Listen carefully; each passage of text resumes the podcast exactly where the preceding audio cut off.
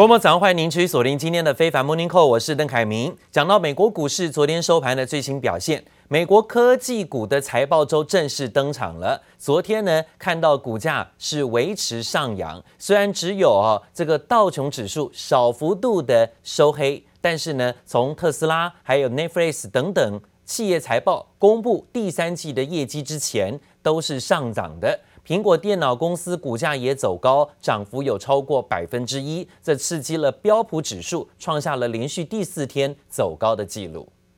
We're heading into a week full of earnings. Um, you know, the market, you know, is is kind of mixed. You see tech up, you know, tech up half a point. You know, the Dow is mixed. Um, I think it's just preparation for earnings. You're seeing commodities act relatively strong, energy prices up again. And so when I look at the broader market today, um, you know, it's it's not, you know, there isn't any major, you know, impact uh, from one way or another. But honestly, in the week ahead, given the strong, you know, the, the high level of earnings across consumer sector, telecom sector, um, you know, I think, you know, I think we're going to see, um, you know, a number of, uh, you know, good 我们看到了美国股市震荡整理走高，但是欧股昨天表现却震荡拉回。由于中国的成长数据哦，比预期的疲软，GDP 的数字啊没有达到百分之五，同时市场也很担心通货膨胀率越来越高，使得全球的货币政策会缩紧。所以呢，欧洲股市在收盘的时候震荡是下滑的。德国股市跌了一百一十二点，幅度百分之零点七；法国股市跌了五十四点，幅度百分之零点八。不过刚刚说到了美国股市，好在有企业财报利多的相挺啊，所以昨天只有道琼小跌，但其他指数呢大多是上涨的，特别是科技类股的财报周登场。特斯拉、Netflix 在公布第三季业绩之前上涨，苹果也收高，所以纳斯达克指数涨了一百二十四点，幅度百分之零点八，收在一万五千零二十一点，站上一万五千点大关。而费半指数上涨二十四点，幅度百分之零点七，回到三千三百三十八点。而在标普指数的部分也是上涨的，小涨十五点，幅度百分之零点三四，作收。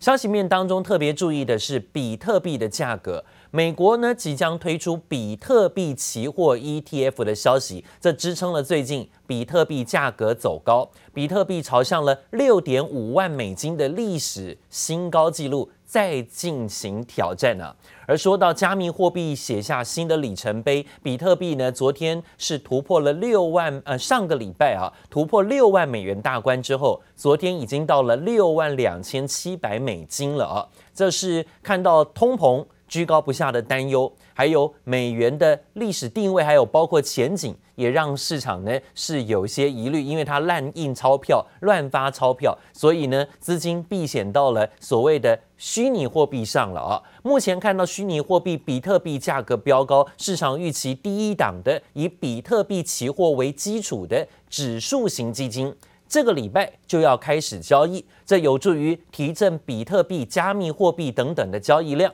比特币的历史新天价近在咫尺，这也激励了在相关的显卡概念股啊，昨天呢纷纷走高表现，甚至有很多个股还攻高到涨停板演出。那在这时候看到，不管是晶圆啦，或是显卡啦，甚至散热等等的区块啊，都在题材当中受惠而呈现走高行情，这是比特币效应的发酵啊，值得注意，到底是不是？比特币有机会呢站稳六万关卡以后啊，六万美金以后再向上挺进新高价。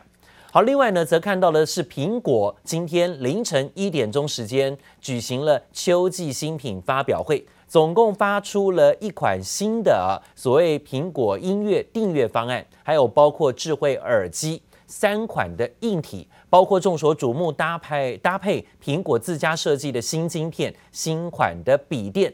以及最顶规的笔电，现在这售价呢是超过新台币十万块钱。苹果执行长库克在发表会一开始呢，便直接说明这场发表会有两大重点，就是音乐跟笔电。Good morning, welcome back to Apple Park for our second event in just over a month. At Apple, we are focused on creating innovative products and experiences.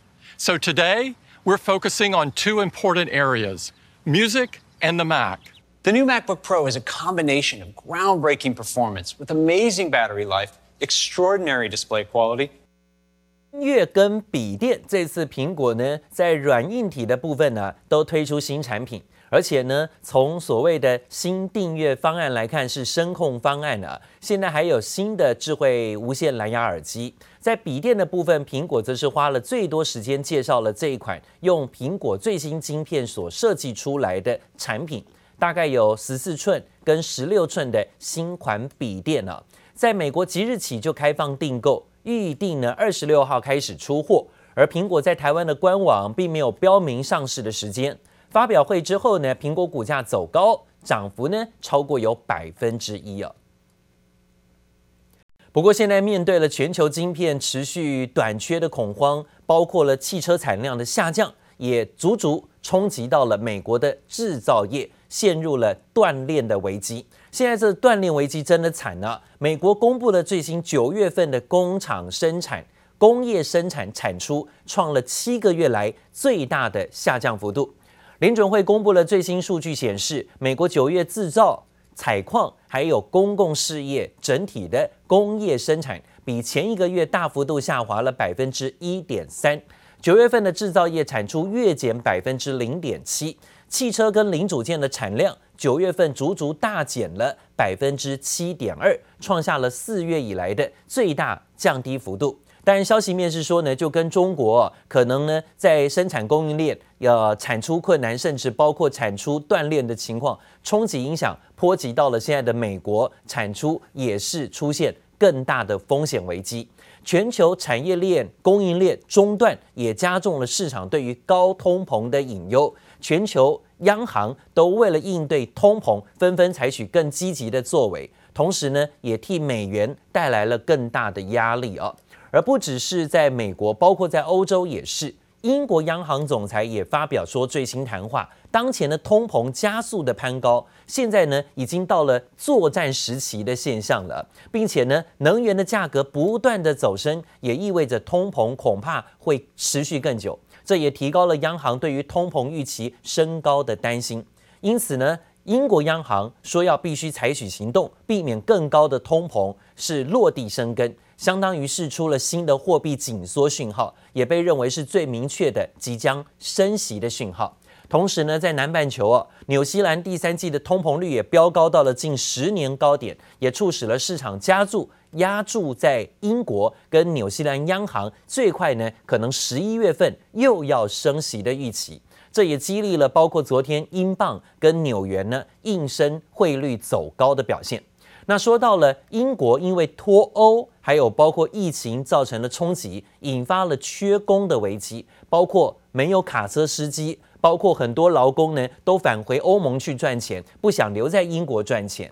现在呢，英国政府啊，继上个月发出了五千张的卡车司机跟五千五百名的外国家勤工人临时的签证之后，因为呢，英国的养猪场啊，有高达十二万头猪等着在屠宰，却缺乏处理的人手，最新呢，宣布要再加发八百张的临时工作证给这些外国的屠夫来到英国来救救英国的缺工荒。转换期结束，加上疫情造成劳工短缺，掀起英国家禽畜牧业完美风暴。英国鸡肉生产商受冲击最大，平均至少减产百分之十。Started in the industry nearly 40 years ago, um, and has seen 3% compound growth year on year. Um, this year, we've actually cut back. The industry has cut back, um, largely due to a shortage of labour. 英国过去大量依赖来自欧盟劳工从事低技术生产行业，脱欧后来自欧洲劳工锐减，处理禽肉类产品劳工大量流失。英国亡羊补牢，在耶诞节前允许五千五百名外国家禽工人在英国工作，但该行业表示仍然不足，成本增加，以后恐怕英国有钱人才吃得起鸡肉。We've recently increased our wages by a pound an hour. Uh, to to try to stem the, the outward flow of staff. We've lost a lot of our uh, long-term people as well. 英国养猪产业同样也缺劳工，却面临不同命运。英国规定猪只达到一百一十五公斤时被宰杀，但英国屠夫人手不足，有十二万头猪因为长得太大只，面临被杀命运。政府开放八百名外国屠夫提供紧急签证。There have been lots of market disruptions, um, problems with access to the Chinese market, uh, maybe some overproduction here. Production's up by about 7%. 除了养猪产业，这场史无前例的劳工短缺，英国耶诞节的火鸡供应也饱受威胁。especially coming up to Christmas, uh, just to come over and bail out a country that turned around and said, We don't want you anymore, um, we don't love you anymore. I wouldn't do it. Um, and I don't see really why they should. 尽管英国政府宣布发放五千五百张十二月二十 四号到期的家禽养殖人员临时签证，放宽欧盟劳工来英国，但业者不看好，真的会有大批劳工在耶诞假期前夕跑到异乡英国来工作，远水恐怕救不了近火。记者黄心如、杨其华综合报道。好，现在看到推波助澜的，还有包括油价不断的飙高了啊！油价呢，在上个礼拜其实呢，持续的在走升，到昨天，布兰特原油期货一度甚至可能可以看到已经有八十六块美金的价格出现了，这是三年来最高价。西德州原油纽约也达到了八十四块美金的价格，攀上了七年的高点，而且今年以来油价已经大涨了百分之七十啊！主要是因为各国陆续解封，还有包括冬季本来就是用油旺季，但是现在呢，现在供气供油都有出现疑虑的问题，所以导致油价不断的飙高。目前呢，产油国也没有打算呢要扩大增产的情形，加上了天然气跟煤炭的价格居高不下，所以呢，油价啊是不断滚动向上攀升。市场预期油价可能会往一百美金每桶原油来靠近啊！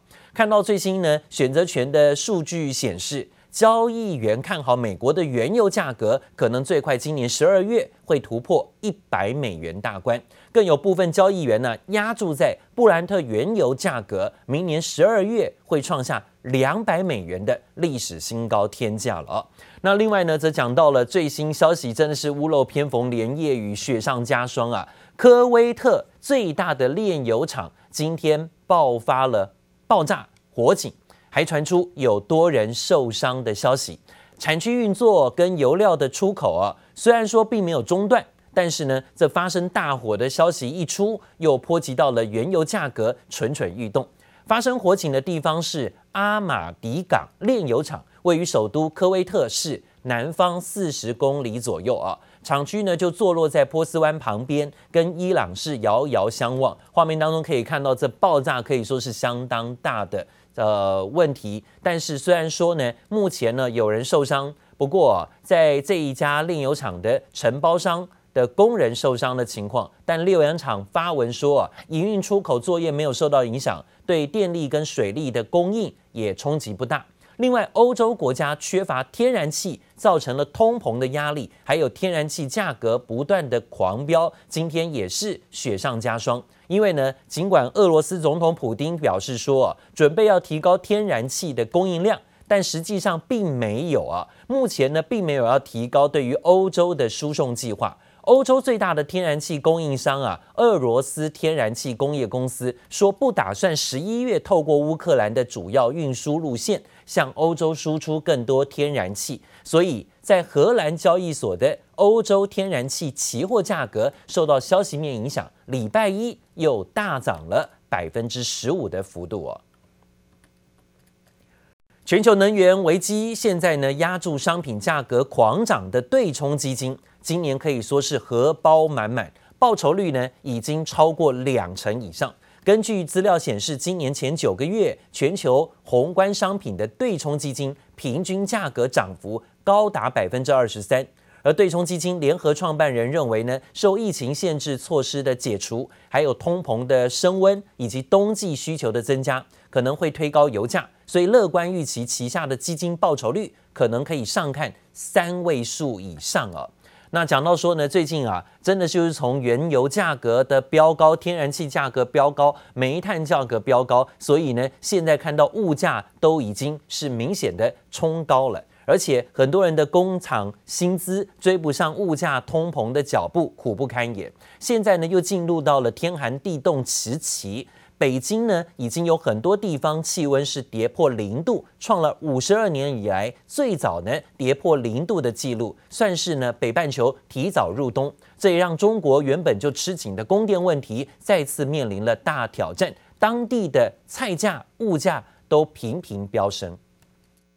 路边的树叶都结成冰块，宛如标本。不少车辆被厚厚的霜冻给覆盖，民众直接在车上写“寒冷”几个字，可以说啊是直接跳进了冰窟窿。北京多地的最低气温下半年以来首次跌破了零摄氏度。监测显示，截至早晨的六点，北京南郊观象台的最低气温为零下零点一摄氏度。受寒流影响，北京十七号清晨多地最低气温跌破零度，比以往还要早了三周，创下五十二年以来最早破零度纪录。河南省等地更是一片白雪皑皑，几乎看不见住宅。今天是宜君本年度的第一场雪吧。反正挺惊讶的。今天呢，我是把袄子穿上了。现在呢，我有有点感冒，是不是连羽绒服都穿上了？吉林省的天池一带最低温度达到了负十九点一度，提早入冬使得中国供电供暖的需求大增，也让原先就已经吃紧的供电问题更加严峻。日前因为限电波及民生用电的东北三省，更在这波寒流中首当其冲。这一冬天扫雪啊！就得把我给累死！今年这个煤价呀太贵了，八百块钱值一千块钱的一吨呐。完了，有些时候吧，可能还够呛能买着。看这样，今年冬天只能只能烧这个木材取暖了。甚至连多地区的菜价都受到寒冷天气影响。菠菜已经十二块钱一斤了，我爸最爱吃菠菜，我妈也不给他买了，实在是太贵了。这个菜价怎么能够这么贵了呢？现在，因为北京天儿冷了吧？可能是大家。好多人都穿上棉服了。另外，随着冬季能源短缺，包括了焦煤等多种大宗商品，近六十个交易日累计涨幅已经超过百分之五十。市场人士担忧，上游价格将逐步影响到中下游商品，使得通膨压力加大。最新中国更公布了第三季 GDP 年增只有百分之四点九，低于预期。通膨恐怕让疫情下的经济复苏再成隐忧。记者华珍林佳莹综合报道。好，这样的情况呢，可能全球各地都有了万物皆涨的情形。那近三个月呢，传出食材的成本呢，就大幅度的攀高，超过了十五趴以上。那包含像是美国生菜，更是涨了翻倍之多。也预期呢，年底前恐怕呢，有非常多的餐饮业者会扛不住所谓的通膨压力，传出呢，又只能认命涨价了。但是涨价之后，就怕民众呢是不敢上门了。民众也很有感啊，甚至便当店的老板呢，更是明显的说到，大碳呢，扣掉了成本，现在呢，一个产品一个便当的利润根本没剩下多少了。柴米油盐酱醋茶，除了盐巴没有涨，所有的酱油都默默涨价，利润大概少了大概三成左右。老板娘难掩激动情绪，直言利润根本没剩多少，因为便当店所需的沙拉油涨近四成，免洗餐具也从一箱五百四十元涨近千元，就连鸡猪肉类同样涨不停。根据餐厅科技新创业者调查，近三个月食材成本不止大涨百分之十五。更预估年底前恐有三成餐饮业顶不住压力，将调涨价格超过百分之五。蔬菜是涨得最多，它几乎都是翻倍涨。那其他像是面类啦，或是一般的食材，大概也都有涨大概一成左右，是是这样子。所以我们也是还在撑。如味摊老板坦言，所有食材都在涨，但也只能咬牙苦撑。尤其美国生菜百分之一百一十八涨幅最夸张，进口牛肉涨百分之三十七，猪肉百分之十五，就连餐厅必备的鸡肉以及沙拉油等等，也都至少涨百分之十左右。也难怪小老百姓这么有感。以前一百块可以买很多东西啊，好，搞不好回家哎还剩个二十块，有那种确信。现在怎么可能？现在要带两三张。无论量饭店、超市，又或是传统市场，民众早已感受到通膨来袭的威力。从铜牌美食到百元便当，甚至千元高档牛排，涨价连锁效应恐怕无一幸免。记者刘富慈、林秋强台北采访报道。